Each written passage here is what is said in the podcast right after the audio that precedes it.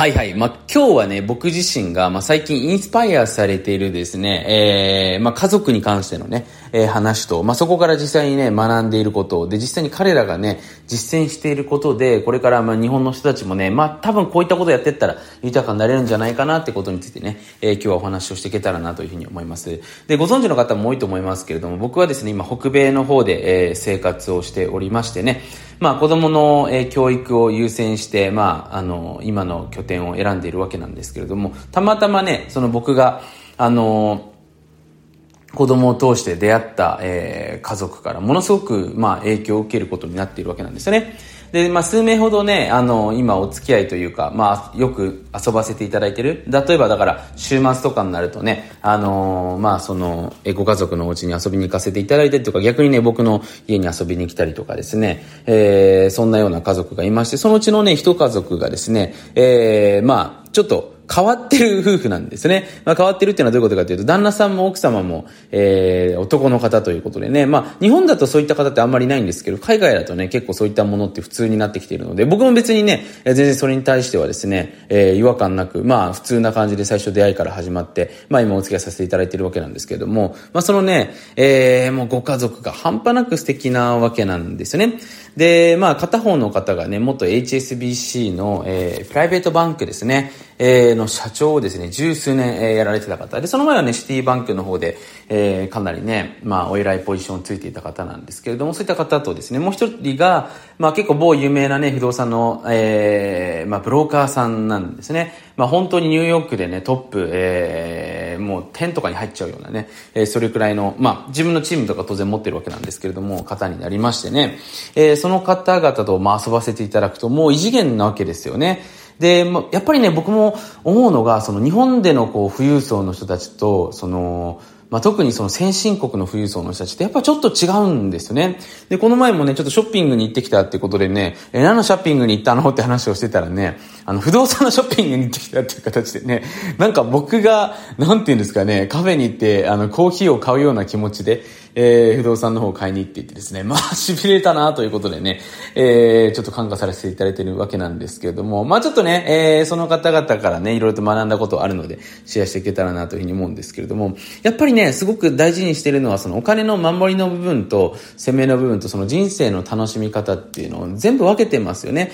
で、その人たちもね、あの、やっぱり自分のビジネス持たれているので、アメリカと結構ね、えー、まあアメリカのその、いろんな部、箇所にね、こう、転々とするような生活を送っていて、家もだから5個持ってるんですね。で、まあ、それらをね、こう、巡りながら、まあ、もちろん子供のことも優先していくってことなんですけれども、どうやらね、優先順位が、その、やっぱりまず一つ目が子供の、その、まあ、イベントとか楽しみですよね。だからアメリカのサンクスギビングデー今週末ですけれども、サンクスギビングデーはもちろんですけれども、ハロウィンの時はね、当然ながら、えー、子供を連れて、その、それをお手伝いさんとかに任せるわけじゃなくてですよ、自ら、えー、一緒に pumpkin picking って言って、パンプキンを取りに行くんですよね。えー、まあ、取りに行くのは当然ですし、クリスマスはクリスマスでね、パーティーをやったりとか、で、あとね、まあ本当にお家って感動しているのがね、その子供のアルバム、えー、ものすごくね、お金持ちの方でね、ホテルに住んでるんですね。まあレジデンスホテルっていうホテルの本当にね、4LDK のめちゃめちゃ広い部屋でね、すごくおしゃれで、44階かな？にあるところなんですけど、ペンタウスですね。すごく素敵なところに住んでるんですけれども、まあそんなね、ホテルのすごくこう、まあモダン調なデザインの中にね、子供のその可愛いアルバムっていうのをね、えー、0歳、1歳、2歳、3歳とこうメインのね、えソファーテーブルに置いてあるわけですよね。で、それを見ると、やっぱり子供も非常にね、えー、なんていうんですか、愛されてるなって気持ちになるわけですし、やっぱり子供って自分の写真が載ってるとね、僕の子供そうなんですけど、やっぱ嬉しいわけなんですね。そういうその子供との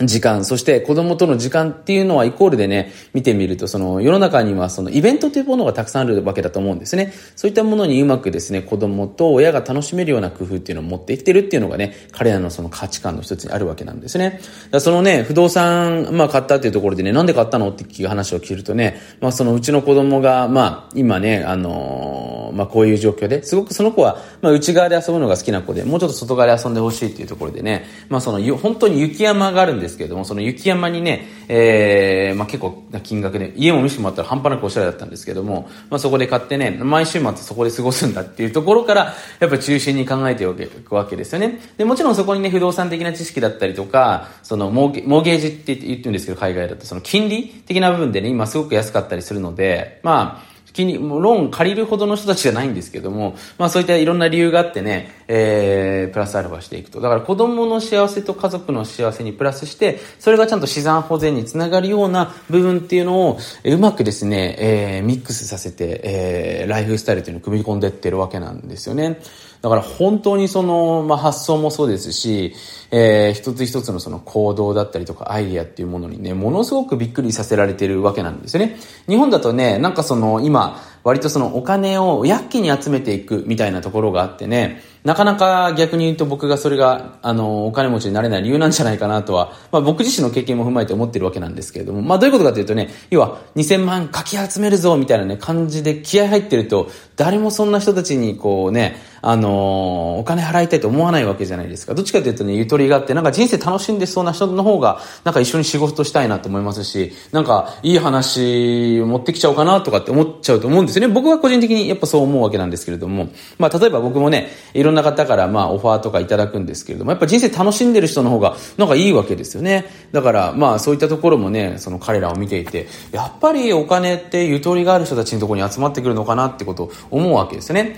なので、これお金持ちになってもね、ゆとりがない人っていうのも当然いますので、そういった人たちにはやっぱり、その、なかなか、ね、やっぱり長い期間お金が集まっているっていうのは結構難しいと思うんですけれども、まあちょっとね、えー、話は戻させていただくとですね、まあその、まあ、えー、ニューヨークとのね、まあ往復を、往復どころではないんですけども、行っている夫婦からですね、まあ先ほどから繰り返しになりますけど、本当に大きな、まあ影響を受けていてね、で、僕やっぱりその人生で大事なのはそのやっぱり本当に出会い、で、影響を受けているっていうことをやっぱり伝えること、僕もね、その彼らに対して、まあ、海外だとそんなに年齢とかっていうのはね、ない、ないんですけれども、本当にね。ただその影響を受けているってことをね、やっぱり伝えるとすごくやっぱ嬉しそうにしてくれるんですね。で、当然ね、あの、まあ、僕自身に対しても、あの、彼らがね、こういった部分いいと思うよとかね、いろいろと、まあ、その、フィードバックっていうかですね、コメントくれたりするわけなんですけども、やっぱりその、インスパイアされているっていうことっていうのはね、もっともっと僕、これからの時代伝えていくべきだと思うんですよ。なんか日本だとね、どうしても恥ずかしくてね、なんかそういうの言えませんよとか、まあ僕も昔ね、えー、自分の、まあ、メンターさんとかね、憧れている人たちに対してそういうの言えなかったんですけれども、今はもうそういうのはね、どんどん言えますし、まあそれが日本人だろうが外人だろうが、本当にインスパイアされたと思ったら言えていく。で、これによってね、向こうもその、自分に対してまた、いろいろと敬意を持ってくれたりとか、何かまた、そのギブしてくれたいな、ししたいなっていうふうに思ってくれるわけなんですね。だそういうふうにしてね、やっぱりインスパイアされていくことがあって、で、それをちゃんと伝えていくことによってね、え人生っていうのはどんどんどんどん素晴らしくなってきますし、これこそね、えー、これからの時代、本当に人生を幸せにしていくための一つのエッセンスだと思いますので、まあぜひね、僕は人から本当に影響をえー、受けること。だからこれもね、その今 SNS 上でなんか勝手に一方的に影響を受けてるつもりになることもできますけど、やっぱりその、その人ですよね。で、SNS ってほら、狙ったその人の発信しか見れないわけじゃないですか。で、この狙った発信見てもあんまり勉強にならないんですよ。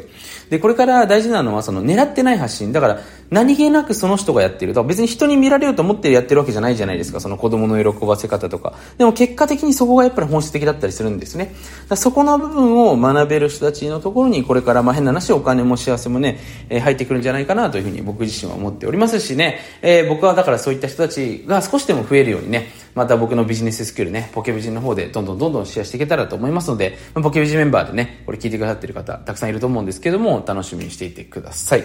はいはい。まあ、そんなわけですね。えー、今回もここで終わりたいなというふうに思います。えー、最後までご清聴くださって本当にありがとうございました。えー、ぜひね、今回番組面白いなって思った方はチャンネルフォローしていただいてね、また過去のもね、結構いい話しているものもあるらしいので、えー、ぜひチェックしてみてください。